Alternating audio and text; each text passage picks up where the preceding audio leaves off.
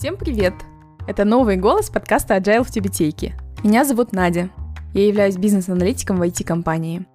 К команде сообщества Agile в Казахстане и Agile в Тюбетейке я присоединилась в январе 2021 года. И вот спустя 10 месяцев это мой первый эпизод в качестве ведущего данного подкаста. Но, возможно, некоторые из вас узнают мой голос. Я являюсь со-ведущей подкастов Дерзай, Финграм и IT-бизнес-анализ – в мире IT я относительно недавно и с удовольствием познаю agile и в целом гибкие методологии. До этого я проработала 11 лет в сфере финансов, аудировала финансовые институты и управляла частными инвестициями. На этом достаточно обо мне, давайте перейдем к эпизоду. Гость этого эпизода – Александр Ли, стратегический коуч и консультант в сфере создания советов директоров.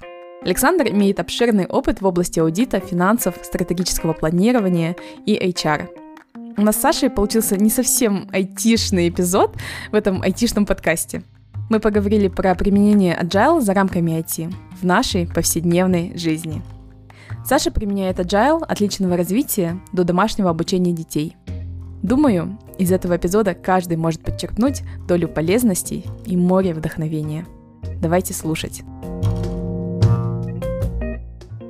Саша, привет! Я очень рада приветствовать тебя на подкасте. Привет! Как моего со-коллегу по аудиту и также по подкастингу, так как а, Саша активно участвует в подкасте «Ежедневные смыслы» с Ларисой Пак. Рада очень, что мы, наконец, собрались вместе записать один общий подкаст. Да, привет всем. Для начала, наверное, попрошу тебя представиться. Можешь, пожалуйста, рассказать о себе и как ты причастен к Agile?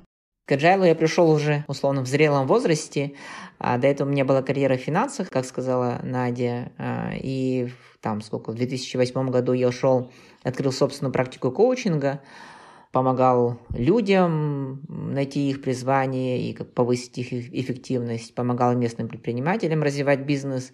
И, в принципе, у меня все как-то это вокруг эм, эффективности и вокруг э, счастья а, и любимой работы крутилось пока в 2016 году не случилась очередная девальвация, и я понял, что я не могу приходить к клиентам с темой счастья сотрудников, так как все страдали, пытались выжить, и было не до этого.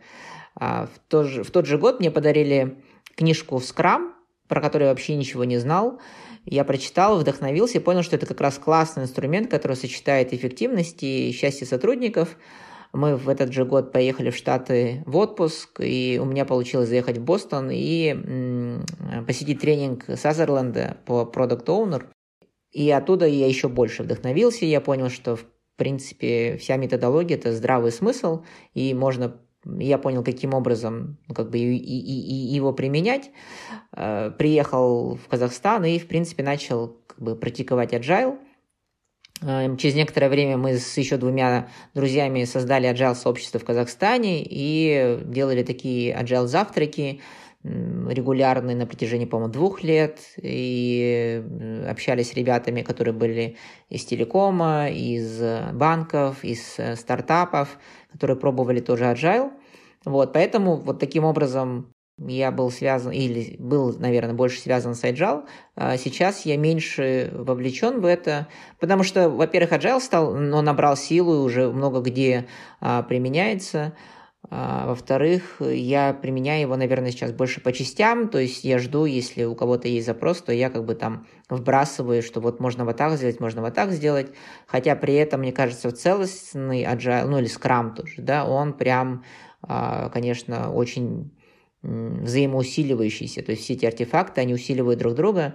И, и было бы классно, конечно, вот прям увидеть это вживую, э, когда он полностью работает.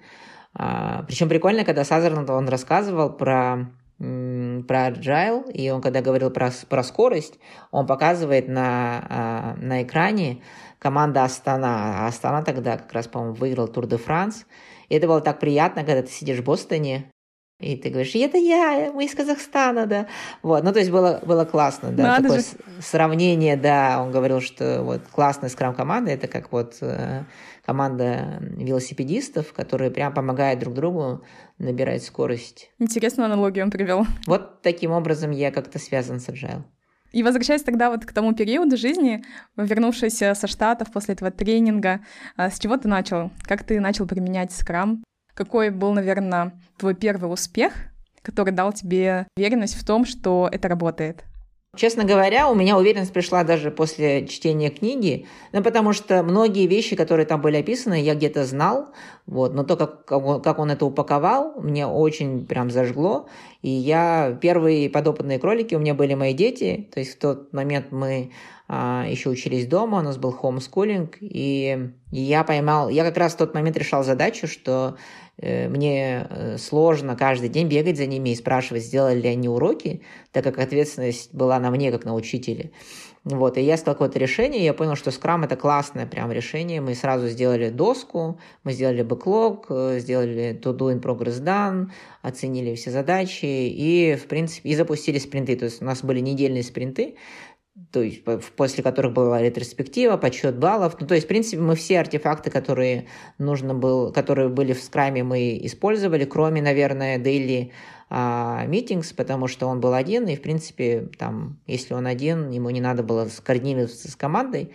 Вот, и там был впечатляющий, конечно, рост скорости, там где-то раз в 10 он вырос. Ну, понятно, что вначале мы не делали это прям полноценно, то есть мы там потихонечку разгонялись, вот, но, наверное, после того, когда, то есть такой чистый прирост, когда уже он достаточно плотно двигался, и, при, и после этого мы еще как бы ускоряли, это было там в 2-3 раза точно, когда мы там какие-то разные находили способы, как можно ускорить. И главное прикольно, что по моему опыту, самое лучшее применение скрама, оно происходит таким методом заражения вирусным, да, еще до пандемийной был, был термин, когда одна команда или две команды не запускают это, а другие просто ходят и говорят, а что у вас там происходит, что-то вы там веселитесь, смеетесь, какие-то бумажки переставляете. У меня младшему было Старший был тогда в третьем классе, а младший был, наверное, было сколько там, 6 лет или 5 лет. И он бегал, бегал, говорит, а что у меня нету скрама? Я тоже хочу скрам. Он такой, подожди, это еще рано и тебе. Он говорит, нет, я тоже хочу. И мы сделали ему небольшую доску, и он тоже э, стал работать в скраме. И, в принципе, до сих пор он это использует. А, вот, уже много лет прошло. Вот. И с этой точки зрения мне прям понравилось, каким образом можно отдавать ответственность обратно человеку. И человек понимает, для чего он это делает, он видит смысл в этом, а, он сам оценивает свои задачи. Ну, то есть там была такая большая история про ответственность. Вот это был мой первый опыт применения скрама. Угу. Удивительно, что он был не в IT. Мне кажется, если бы я на таком тренинге поучаствовала, я бы начала искать какую-нибудь IT-компанию, где разрабатывается программное обеспечение, чтобы там попробовать и применить вот все, что говорится в теории. У тебя сразу такое было переложение, получается, на личную жизнь, на личную эффективность, на обучение детей, что вообще как бы не является традиционным, да? Да, но я, честно говоря, когда читал Сазерленда, я особо и не слышала, что это айтишная история. Ну, вернее, нет, нет, там было понятно, почему они туда пришли, но он применял, он при, приводил примеры, когда там его сосед ремонт делал по, по скраму, там еще какие-то были такие примеры. А, по-моему, с образованием тоже что-то было связано. Вот. И так как э, я меньше двигался с IT, с IT-клиентами, то я больше видел, как я могу применить в своей области. Вот, и у меня меньше было этой связки, что Scrum это IT или Agile это IT. К тому времени, кстати же, еще как раз э, Герман Греф, он прям это активно популяризировал а, как бы в банке, и это тоже давало такой чуть другой фон. Хотя тоже вот для меня было удивительно, что я за столько лет работы в, там, в менеджмент эффективности, да, не слышал вообще ничего про agile, а когда я приехал в Штаты, я узнал, что это чуть ли не стандарт отрасли. Да? То есть уже практически все IT-компании это знали, применяли. Федеральное правительство США не, приним, не, не, не нанимало подрядчиков айтишных, если они не работали в Agile. То есть это прям вот значит, что э, настолько устоялась технология, что... Считалось нормой, да? Да, что федеральные государственные органы, они даже э, стали делать такие требования. Ну, то есть это для меня было поразительно. Угу. Но что говорит о том, что IT с тех пор гораздо сильнее зашло в нашу жизнь, и поэтому мы сейчас применяем многие айтишные инструменты, которые вот э, они сами делали для себя, и мы даже не знали, что они существуют. Да. И твоя роль а, в качестве учителя уже трансформировалась, да, наверное, в такого а, консультанта, слэш, скрам-мастера. Не, однозначно, да. То есть ты уже помогаешь ему учиться, а не учишь его, как бы, да. Понятно, что были какие-то моменты, когда ты что-то объясняешь, какую-то тему, но в принципе, когда мы только начинали домашнюю школу, и были вопросы, а кто будет учить, а как, нужно самому все знать, нам ребята, которые уже американцы, которые э, своих четверых детей воспитали э, в хомоскулинге, они говорили, что важно вначале научить их учиться, а потом, когда уже сложные предметы идут, там, 7, 8, 9 классы, э, твоего вмешательства не требуется. То есть они учатся сами по учебникам, а, а сейчас очень много ресурсов, тот же, та же Академия Хана, когда вот у меня у обоих, когда появился английский, они смогли слушать Академию Хана, то вообще проблем нету там с объяснением. И я когда младшему первый раз поставил, говорю, ну как? Он говорит, о, да, он мне нравится, он понятно объясняет. И такого, ну классно. Ну, то есть Здорово. Э, есть такой классный доступ да, к знаниям, когда человек очень понятно объясняет предмет. Да, ну в принципе сейчас столько разной информации, да, и столько разных источников, ресурсов. А насколько легко или сложно восприняла твоя команда эту трансформацию? Насколько детям сложно было, наверное, адаптироваться или менять их уже сложившийся способ обучения? Не, ну, для них-то это была игра, то есть я просто сказала, вот у меня есть новый интересный способ, э, и они, в принципе, достаточно легко включились. Но потому что, опять-таки, по сравнению с традиционным эм, методом обучения, который был у нас до этого, это, конечно, более интересный момент. То есть тебя никто не контролирует, ты сам себе контролируешь, а, сам считаешь баллы, смотришь свой прогресс. С младшим мы ввели еще такой элемент, как звездочки в конце спринта, то есть если он какой-то скорости достигает, и это его как-то подбадривало. Угу чтобы получить эту звездочку, на какой-то рекорд пойти. Старший, кстати, меньше так на это реагировал. То есть оценок не было? Нет, оценок не было. У нас, в принципе, нет оценок в домашней школе. Вот, потому что задача, чтобы ты усвоил материал, если ты не усвоил, то ты, в принципе, просто там заново э, его проходишь. То есть такое понятие, как оценки. Но это, наверное, тоже уже достаточно понятная э, вещь в образовании, что оценки, они там никак тебя не, не стимулируют. Это скорее больше инструмент нормирования, когда массовое количество, массовую ты проблему решаешь, у тебя там тысячи учеников, тебе нужно каким-то образом их градировать. А если это два человека, два э, ребенка, то это индивидуальный подход, где, в принципе, оценки особо ничего не дают. Ну, слушай, а как же вот лайки, там, у нас в компании бейджики раздают. Хороший тоже способ мотивации, так радуешься какому-то бейджику, который тебе прилетает. Не, у нас есть вот, вот звездочки за скорость. Скорость, да, это прикольная вещь, как бы, да, что ты как бы повышаешь, что ты больше успеваешь сделать. Но это не вопрос оценки того, как ты это сделал. В принципе, они оценку получают, потому что там по мере того, как я все равно проверяю какие-то их э, задания, я как-то комментирую, и они понимают, это хорошо было сделано, не очень хорошо, как бы, да, то есть у меня много возможностей оценить их работу вместо формальной оценки. А мотивация, откуда они ее берут продолжать учиться? Или вообще, наверное, изначальный вопрос такой, а как вы определяете программу, ваш бэклог? Ну вот хороший вопрос про бэклог, потому что, мне кажется, если он хорошо, правильно составлен именно самим ребенком или самой командой, там, да, то оттуда возникает внутренняя мотивация, потому что тебе интересно заниматься тем, что для тебя важно. Э, когда мы для сына делали бэклог, э, по-моему, на, на 18 лет. То есть ты 18 лет, он был в третьем классе. Что бы ты хотел уметь делать? Он сказал, я хотел бы уметь готовить еду, водить машину, заводить друзей, быть смелым. И было сложно потом привязать это к школьным предметам, но для него это точно имело смысл. То есть он понимал, кем он хочет быть 18 лет.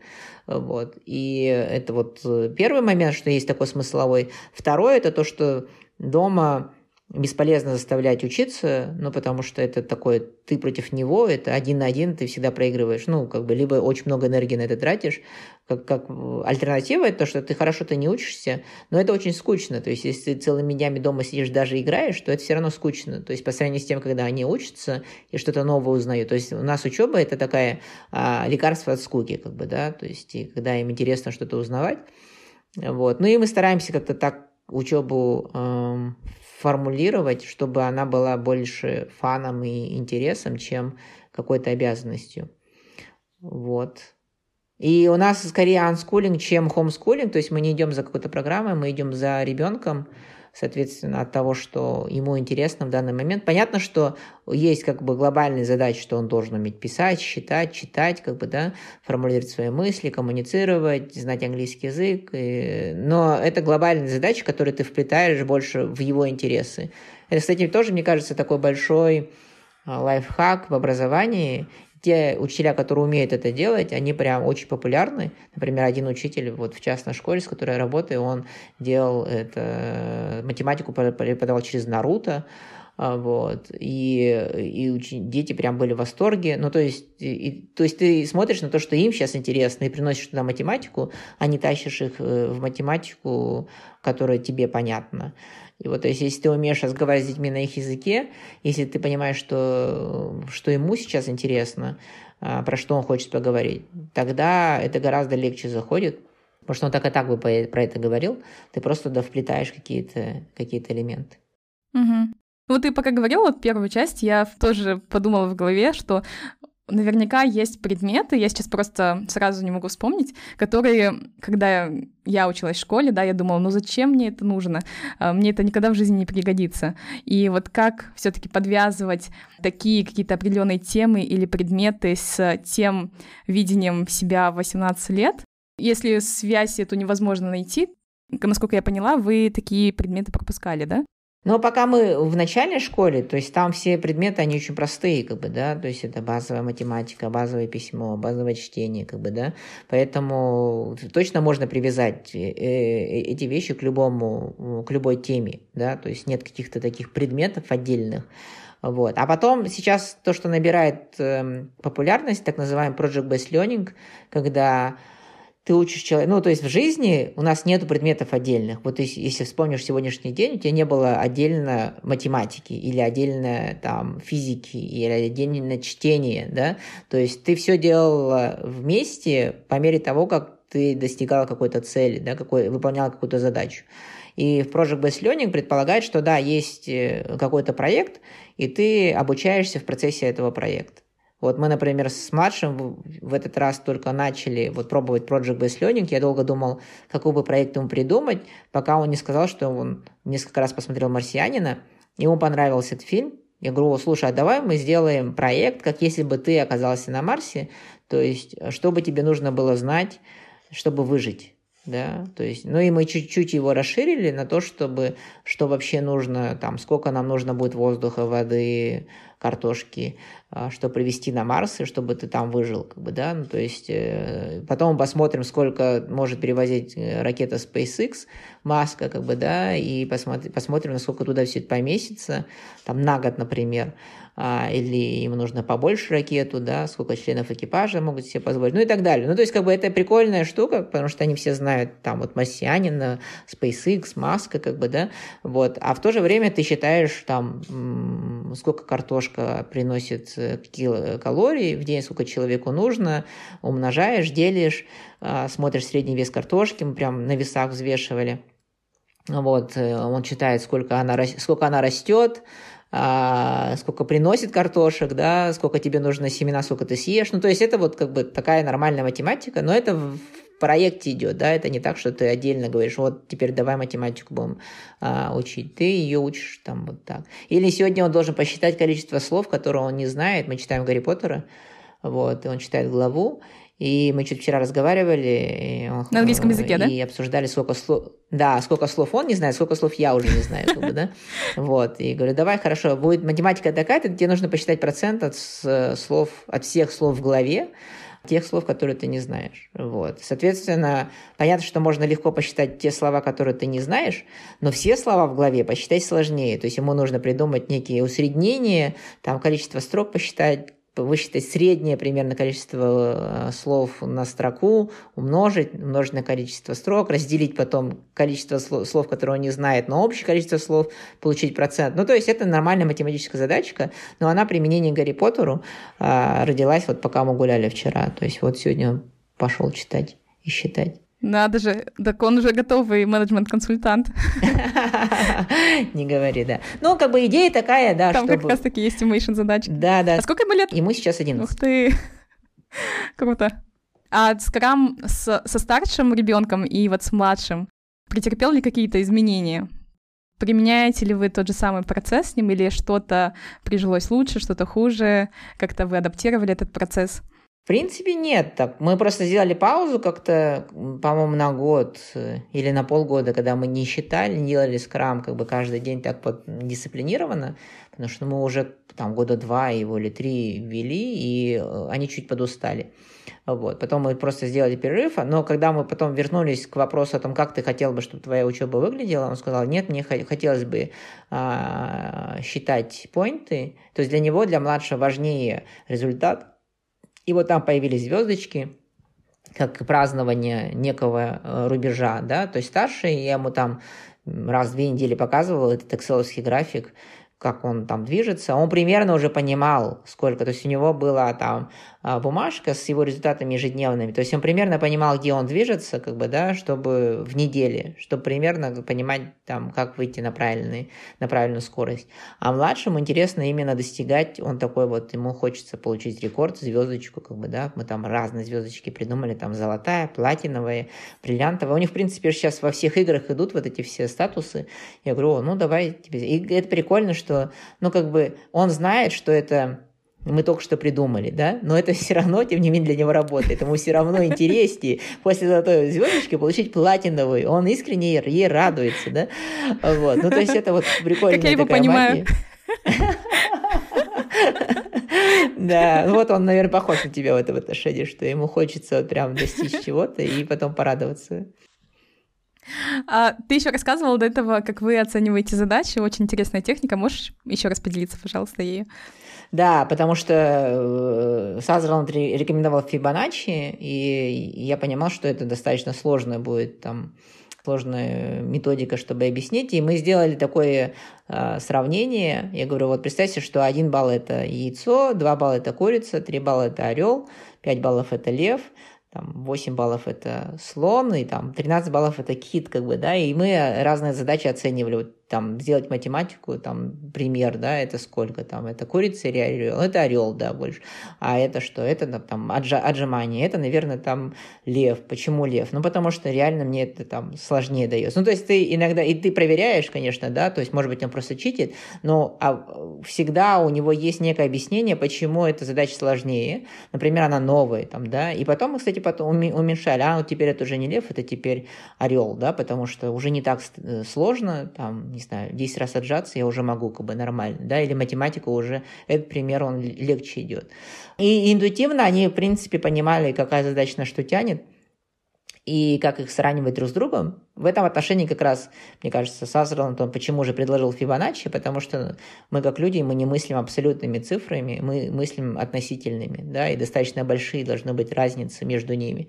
И это на детях прям было четко видно, поэтому я когда приходил в компанию и говорил, вот давайте так оценивать задачи, и все говорили, мы не понимаем как, вот нужно нам какой-то тренинг, я говорю, нет, вот просто возьмите любую задачу, давайте прям сделаем а, спринт запланируем, и вы быстро научитесь. И люди очень быстро это понимали. Говорю, ну, я говорю, хорошо, пусть будет это не один, два, три, да, это будет... будет яйцо, курица. яйцо, курица, орел, как бы, да, вот, да. И, и они быстро понимали, как бы, да, там разницу между курицей и орлом достаточно понятно. Между курицей и львом достаточно понятна разница, да, и, и, и вот так мы быстро оценивали задачи в поинтах. Да, хорошая идея с эквивалентами такими.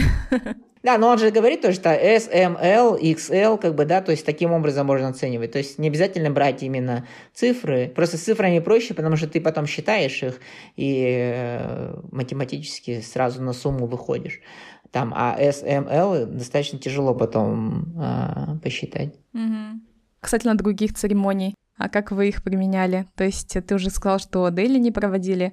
Как проходили у вас э, спринт-ревью, да, или планирования. Да, но из-за того, что все равно, наверное, э, это больше было похоже на такой канбан с, с бэклогом, да, потому что у нас не было же продукта в конце, да, то есть мы когда спринт завершали, у нас не было такого, что вот мы какой-то, э, какая-то демонстрация есть, да, но мы обсуждали там, что, что чему ты научился, как бы, да, э, какие у тебя результаты были за эту, за эту неделю.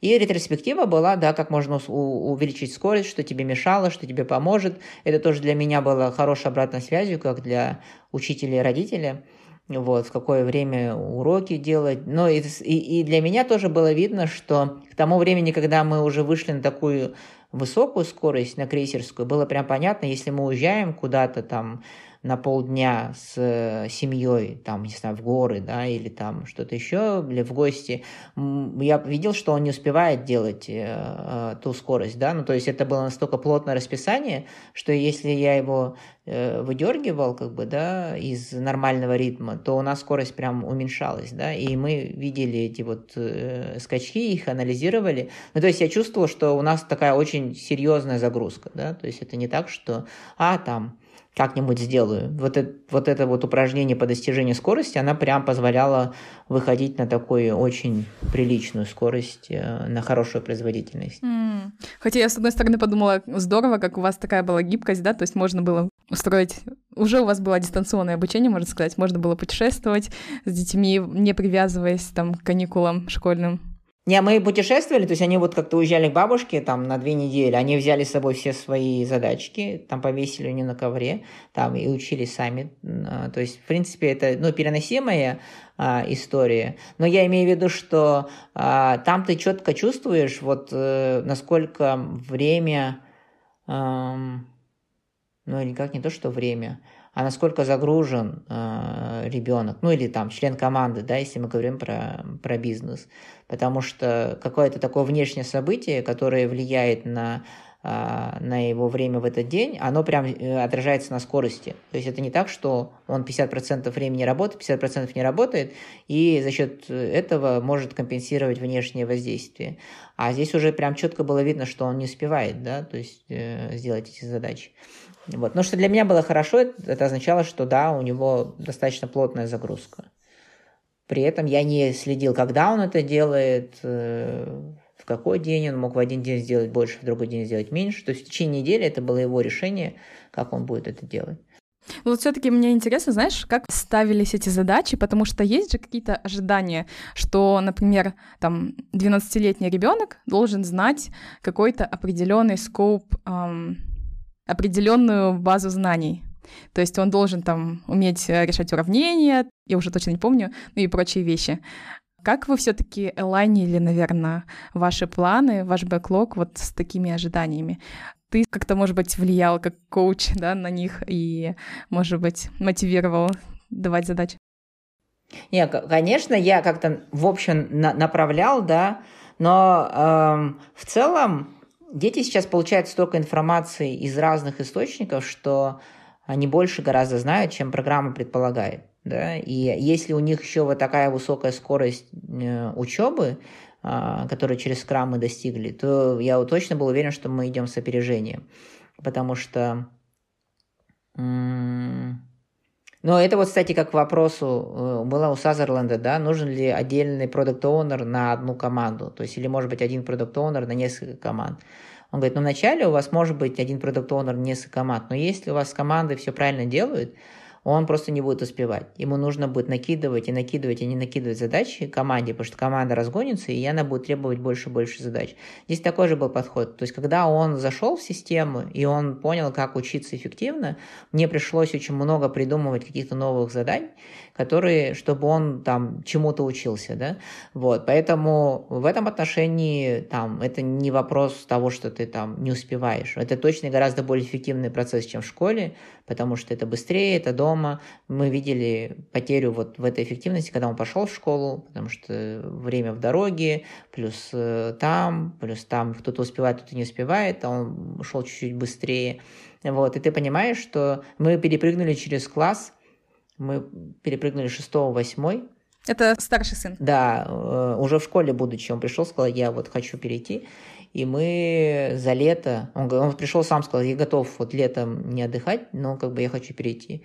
И вот мы, и это тоже, кстати, был интересный момент, да, вот э, уже вне хомскулинга, но такой вот экстерн, да, если брать школу. То есть мы попросили учителей по химии, физике, математике, биологии дать нам просто темы, которые ему нужно знать, да. И я просто говорю, хорошо, вот ты посмотри на все вопросы сразу и отметь, какие из них ты знаешь там на красно, желтый, зеленый, да, просто светофор. Если ты знаешь это на зеленый, то окей, файн, мы уже их выбрасываем. В следующей итерации нам нужно перевести все красные на желтые. Да, как ты это ищешь в Гугле, в Ютубе, в учебнике, э, э, можем там их использовать как репетиторов. У нас было несколько встреч. Это, это вот твой вопрос, да. Но ты, главное, там, смотришь сразу на всю программу, и ты сразу там э, смотришь, э, как, как, как ты передвигаешь. Не так, что ты берешь одну тему последовательно и пилишь ее, пока ты не сделал там на 5. Потом берешь вторую и пилишь. Нет, мы взяли, но у нас ни времени не было столько, да, мы взяли в целом. Но самый большой стресс был, когда за три дня до экзамена по математике я понял, что он слушал только Академию Хана, но он не решал задачи. То есть у него был единственный предмет письменный экзамен – это математика, остальные были устные. Ну, не за три дня, за пять дней, по-моему. Я говорю, в смысле, ты не решал задачи? Он говорит, нет. А я просто приходил, говорю, у тебя есть вопросы? Нет, у меня все нормально. Я говорю, а как ты собираешься решать задачи? Причем у нас, у него весь этот материал был, все задачи, всех уроков, там было больше всего по математике, да, mm-hmm. Я говорю, хорошо, давай тогда так делаем. А я знал, что математика, она строится последовательно, да, то есть если ты не знаешь чего-то, ты не можешь следующий уровень решить. Я брал по всем предметам последние задачи, давал ему. Если он решал, это значит нормальный предмет. Если не решал, мы брали предпоследние задачи, но смотрели темы, разбирали. Э, если не решал, брали предпредпоследние задачи. Мы за три дня подготовили годовой, короче, курс решения математических задач. Ну, потому что у нас выбора не было уже, да, то есть мне пришлось придумать вот какой-то, да, какой-то способ. Но это к вопросу того, что уже он был готов двигаться в нестандартном формате, да, и это вот тоже был некий бэклог. Мне задача была э, сделать, чтобы он смог решать письменную математику. Я не мог последовательно идти. Я пошел с конца. Я знал, что если он в кон... последние задачи решает, значит, он все предыдущие тоже знает. Если нет, я отматывал один за одним туда. Ну, то есть это вот такой был момент э, к вопросу там. Настоящий agile подход. Да, да, да, очень agile был. Форсировали быстро.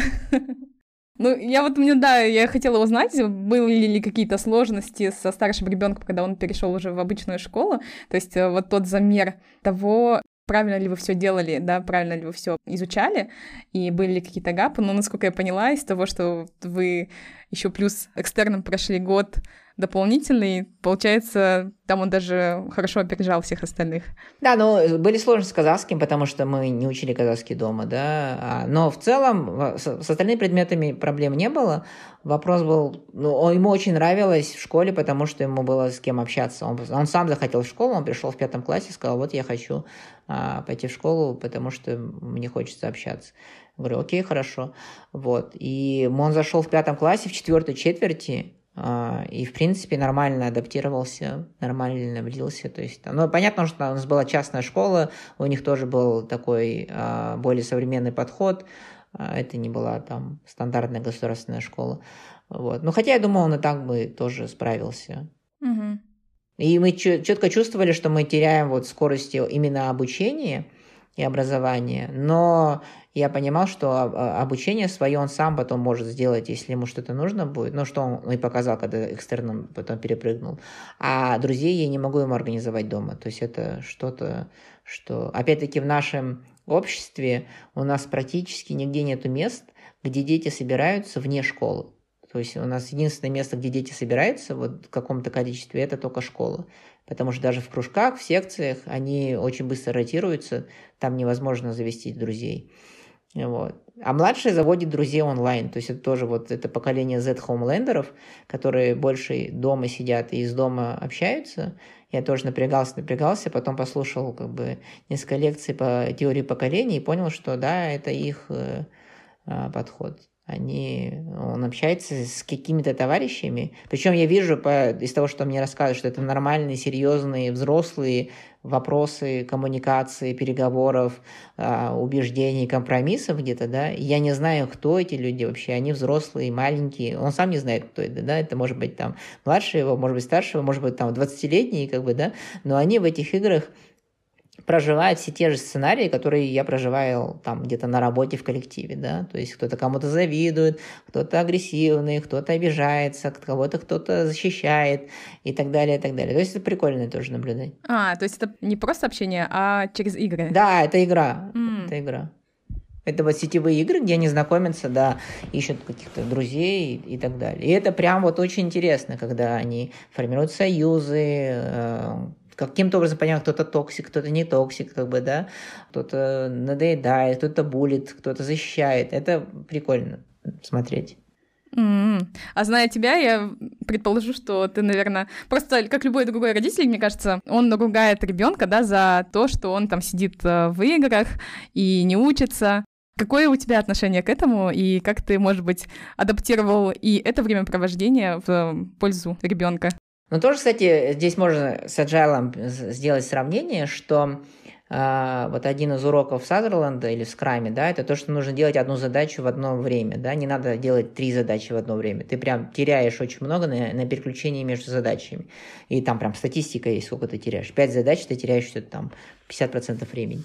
Вот. И здесь мы тоже обнаружили с удивлением, что когда наши дети ходили на секции, на плавание там или на там дзюдо, что у тренера их всегда хвалили, они говорят, они приходят прям заниматься. Мы говорим, а остальные, остальные приходят играть. То есть и мы видели, и нам наши тоже дети говорят, блин, он вообще не занимается, он просто там играет. Я тоже понимаю, что наши дети, они очень много играли. Просто много времени, и в это время они спокойно играют во что угодно, да. Но при этом они, если занимаются, то не занимаются. То есть у них есть время играть, и у них есть время заниматься. А другие дети, насколько я вижу, у них нет времени играть, поэтому они играют в то время, когда нужно заниматься. То есть они и не играют нормально, и не занимаются нормально. Вот. В этом отношении я согласен, что лучше делать все в свое время, там сосредоточиться, да, и у нас есть такое негласное правило, что один час он может играть там на iPad, один час он делает что-то без гаджета, и это кроме того, что у нас есть обучение, которое достаточно плотное, и я знаю, что там он, ну, как бы ну, точно серьезными какими-то вещами занимаюсь, ну, или полезными, да, вот, но при том, что у нас обучение предполагает тоже э, много гаджетов, да, то есть он смотрит Кургизак, он смотрит видео, сегодня вот я ему отправил видео про нефть, про историю нефти, и как она там закончится, а, он смотрел на английском, а, у нас, мы купили iPad с, э, со стилусом, чтобы он мог рисовать, ему очень нравится рисовать, то есть это, это тоже гаджет, но там этот гаджет, который а, или там вот нужно было посчитать, узнать, сколько картошка будет расти, соответственно, это, это Google или YouTube, он смотрел, сколько там как она размножается и так далее. Ну, то есть, как бы, я думаю, что это их будущее точно. Но, опять-таки, если посмотреть на нас, вот я когда переехал в дом, и я понял, что единственный предмет, который я ношу между первым и вторым этажом, это телефон. То есть я ничего больше не ношу, но телефон я ношу как бы, да.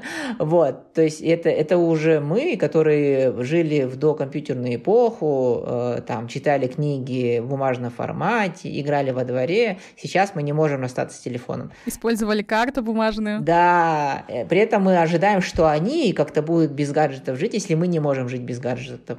Ну, то есть это вот э, немного э, странное ожидание.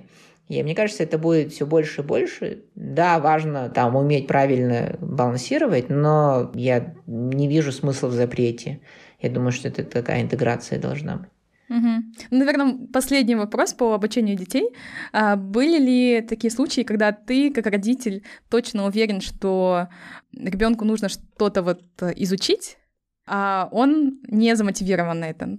Да, это было вот связано тоже с мотивацией, потому что я вбросил ему в бэклог умение печатать вслепую, и я знал, что мне это очень сильно помогло в свое время. Я уже там не ожидал, что он будет красиво писать, но печатать, мне кажется, ему точно бы пригодилось. И он каждый спринт забывал э, делать это задание. Я там раз напомнил, два напомнил, а потом я понял, что бесполезно. Вот то, что я буду вбрасывать туда, он также будет всегда забывать. То есть либо он сам это поставит, потому что он понимает, что ему это нужно, либо он просто не будет это делать. И это вот тоже к вопросу. Но видишь, моя мотивация изначально была, чтобы они сами делали это. И поэтому я, как только я начинаю контролировать и часть своей энергии прикладывать, чтобы он это делал, то все, опять теряется моя стратегическая задача, чтобы он сам это делал, понимал смысл в этом, а я бы не тратил на это энергию. Вот, то есть здесь я решал тоже свою задачу, как бы не тратить очень много на это энергии. И в этом отношении скрам мне прям очень хорошо помог. Mm, понятно. Наверное, давай перейдем на другие сферы. Уже вот имею такой хороший пример да, того, как это можно применять в обучении. Применял ли ты Agile еще в других сферах своей жизни? Но я применял, если брать бизнес и не IT, это вот была одна команда продавцов, где мы э, разворачивали Scrum. И для них было очень полезно а, с точки зрения бэклога, потому что это были корпоративные продажи, и они делали прям бэклог по каждому своему клиенту, а, и лучше и лучше понимали, что же на самом деле э, ценно для клиента. И они же первые перешли на кроссфункциональные команды, потому что они сказали, что другие СЛЗ это не команда, да, мы обсуждаем разные э, вопросы, потому что у нас разные клиенты. А вот инженеры, которые потом устанавливают оборудование, они наши команды. И, и действительно компания показала классные результаты после этого. Другая э, компания, в которой э, я разворачивал скрам, это была сеть магазинов, у них был бэк-офис, в котором э, девочки обслуживали вот эти магазины, и мы для них делали скрам. И там, наоборот, для них э, бэклог был менее полезен, потому что там было более-менее понятно, что делать. Э, зато для них важно было вот эта вот поддержка друг друга как команды. И там, ну вот опять-таки девочки, в отличие от мальчиков в селзах, они более чувствительны, они прям понимали, что нужно друг другу, чтобы их скорость росла, где-то там поддержать, где-то там кофе попить, где-то шоколадку там подарить, а, где-то просто приободрить. Вот для меня одним из таких примеров интересных их находок после ретроспективы было то, что они обнаружили, что они такие сложные задачи не могут э, взять сразу и теряют на этом время. И они договорились, что на дейли они все э, сложные задачи на день, каждый свою сложную задачу на день, да, они поставят на самый верх, чтобы вся команда видела, э, с чем они э, будут сталкиваться в течение дня. И команда находила время подходить и спрашивать, ну как у тебя с этой задачей, помочь тебе что-то или нет. А я, кстати, знаю, вот с точки зрения руководителя, вот когда у меня была команда, только появились подчиненные, там, 4 человека, я понимал, что очень сложно начать какую-то задачу. Это вот какая-то инерция в начале э, очень тяжело сделать. Если ты с ним садишься и говоришь, ну что, как ты это все будешь делать, да, он только начал делать, он все, он покатился, как бы, да. У меня был такой э, пример, что это вот шарики. Моя задача как руководителя, чтобы они катились. То есть, как только он остановился, со сложностью какой-то столкнулся или что-то еще, я подхожу, э, помогаю ему решить сложность, и он опять катится. То есть, я, в принципе, мог ничего не делать, то есть моя задача была ничего не делать, но мне важно было, чтобы все четыре шарика катились. Да? Вот. И в этом отношении как раз эти девочки в команде, они тоже поняли, что им важно там помогать друг другу эту сложную задачу начать катить и помогать друг другу выходить из ситуации, когда что-то тебя выбило клиент накричал, там еще что-то случилось, да, там что с твоим близким случилось, да, и команда, она в этом отношении тебя поддерживает, и ты быстрее выходишь из этого ступора, и твоя скорость, соответственно, она растет. Вот. А, это что касается такого бизнесового применения.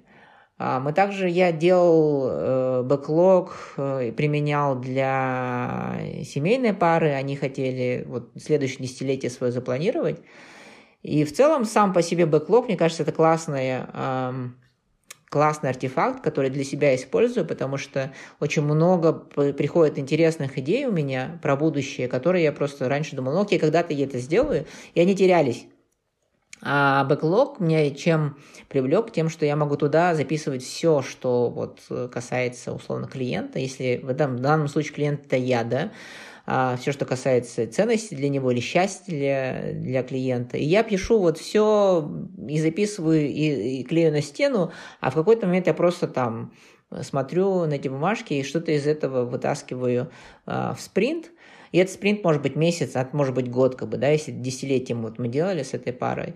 И они, в принципе, с таким подходом могут попробовать что-то, в течение этого года и понять, это им подходит и не подходит. И в отличие от такого стандартного планирования, когда ты планируешь что-то на следующие 10 лет, а, а потом к этому идешь, Здесь они шли таким итерационным путем, то есть они делают за, на год, потом опять смотрят на бэклог, что-то добавляют, что-то убирают, делают снова планы на следующий год и опять э, проверяют эту гипотезу. И таким образом они очень адаптивно эти 10 лет проживают. А, зная, что, во-первых, они попробовали что-то интересное, новое, страшное даже, может быть, да, типа переезд в другую страну, а во-вторых, они при этом остались верны себе, потому что они а, от, отфильтровывали те или другие а, гипотезы в зависимости от того, нравилось им это, не нравилось. И в данном случае, мне кажется, это гораздо более аутентичный подход и такой приземленный, проверенный на практике, потому что часто те планы, которые мы строим на, год, на 10 лет вперед, мы строим их исходя из фильмов, литературы, родителей, общества. То есть кто-то нам эти накидывает цели, мы такие, да, все, я должен этого достичь. А, и не факт, что тебе это нужно, да, то есть, но ты оцениваешь это только там через 10 лет. А здесь ты идешь, исходя из своих интересов, и проверяешь, и если это действительно то, что ты хочешь, ты продолжаешь, если не хочешь, ты сбрасываешь. Такой очень хороший итерационный подход к жизни. Угу. Через пробы и ошибки, да? Через пробы и ошибки, через короткие пилотные проекты. И это, кстати, вот есть прям целый, э, если брать бизнес, это вот Lean стартап, как, как, как э, начинать бизнес с нуля, а если брать э, в целом жизнь, то это теория Ю, от Шармера, где он как раз э, тоже показывает, что тебе важно замедлиться, почувствовать, что ты прямо сейчас хочешь, а потом делать короткие пилоты для того, чтобы понимать, это то, что ты хочешь или не то, что ты хочешь. А, вот. Это тоже такой agile уже так, в жизни, скажем так. А вот для своего личного развития и эффективности, какой продолжительности у тебя спринты? У меня где-то, наверное, год, потому что я смотрю бэклог где-то на 10 лет, а беру год, и в течение года что-то как-то смотрю. Хотя последние вот два года, наверное, я ушел. Причем тоже вот интересно, говорят, что канбан, он более сложный, чем Scrum, потому что он менее структурированный. И я согласен с этим, да, то есть канбан должен предполагать большое такое умение команды, большой команды, как бы, да, совместно действовать. Scrum, он такой полуструктурированный, и в этом отношении, мне кажется, он больше к нашей э, ментальности подходит. Но я последние два года живу, наверное, в таком большем большем потоке, то есть я меньше планирую, я больше слушаю себя, больше смотрю и отзываюсь на то, что жизнь приносит. Вот первый год я прям пробовал, ну, потому что он был еще с пандемией связан, да, там особо много чего не запланируешь, но я просто решил попробовать, да, вот прям меньше своего инпута делать и больше смотреть, реагировать на то, что жизнь приносит. И это оказался прикольный опыт, и я поэтому продлил его на следующий год. Но и при этом все равно внутри что-то рождается, и ты как бы тоже это вот выносишь. Или это какой-то вот такой больше танец с жизнью получается, чем какой-то структурный процесс. Больше доверия миру, да? Больше доверия миру, больше доверия того, что придет что-то а, хорошее, интересное. И оно приходит, да, действительно так и есть. Mm, интересно как. Наверное, на этой прекрасной ноте давайте завершим эту уже вторую итерацию нашего подкаста. Да. Потому что мы записали неудачно вчера. Да, ну, э, спасибо, Надя, да, за то, что пригласила. Я не знаю, мне кажется, это больше получился подкаст про homeschooling, чем про agile.